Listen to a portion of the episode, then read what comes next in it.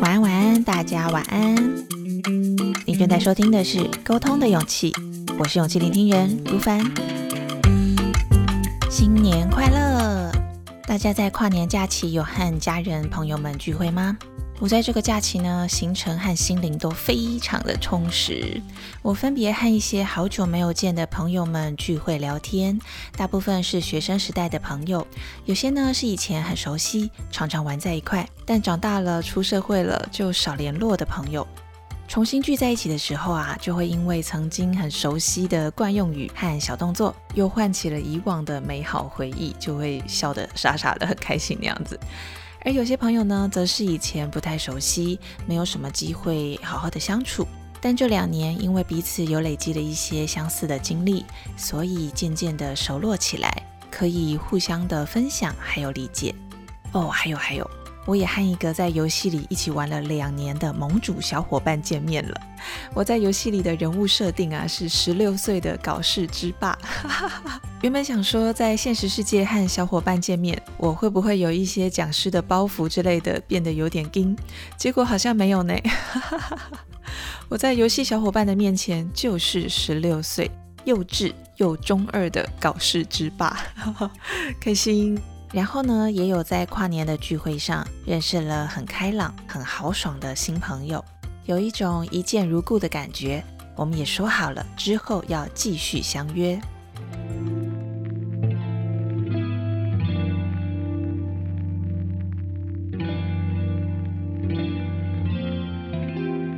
其实因为工作行程比较满的关系，我也有蛮长的一段时间没有这样密集的和不同的人相处闲聊了。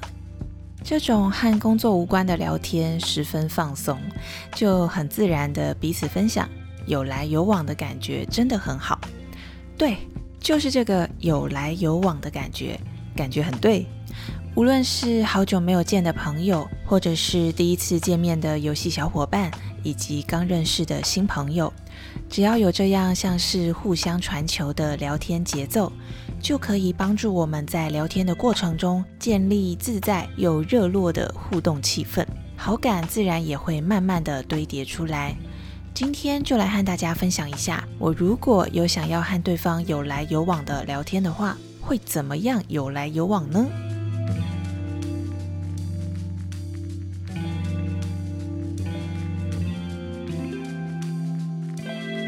在前几集的节目中，有和大家分享到，如果对方聊到我们不懂、没有接触过的领域的话题，我们可以真诚的请教，还有聆听。而在聆听之后，要有来有往嘛，就换我们也要说说话啦。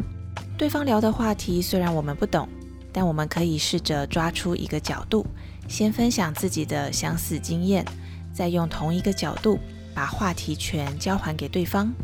而这些角度可以从人。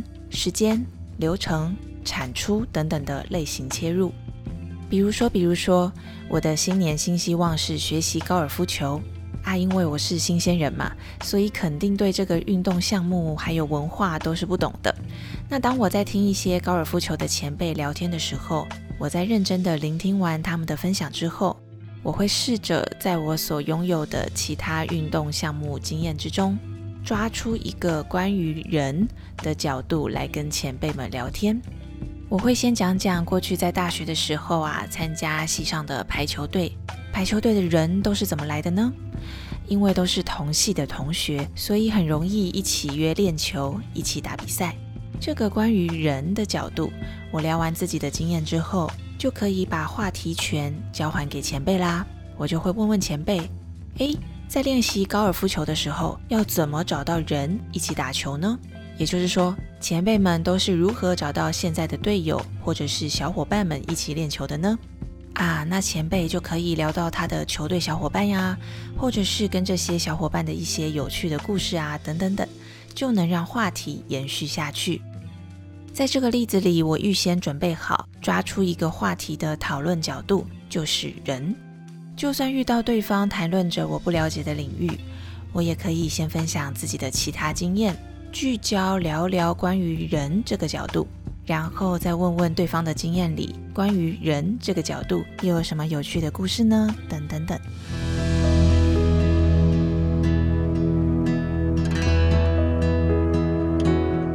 这样的小小方法能帮助我减轻一些跟人聊天的心理压力也就是说，我不需要成为一个什么都懂、什么都会的人才能去和别人聊天。我只要抓出一个角度，聚焦一个讨论主题，就也能分享一些自己不一样的经验，并且引导对方在他的经验里继续分享，帮助在对话里的双方都能有来有往的聊天。而在这一来一往之中，互动的热络度和流畅感就是建立连结的关键了。毕竟人我关系都是互动出来的结果。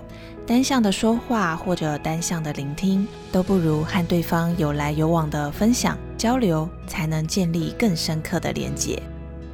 这就是我今天想和大家分享的小小心得啦。大家不妨也在和别人相处聊天的过程之中，观察和尝试一下这种说话有来有往的感觉喽。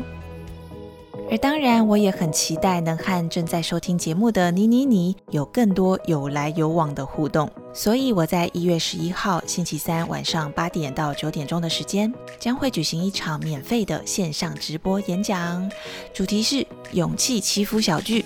我会分享我从阅读之中得到的勇气，并且主要是想要和大家在线及时聊天互动一波，也听听大家对新的一年的期许，让我们一起为彼此加油打气，在新年里邀请更多的勇气降落。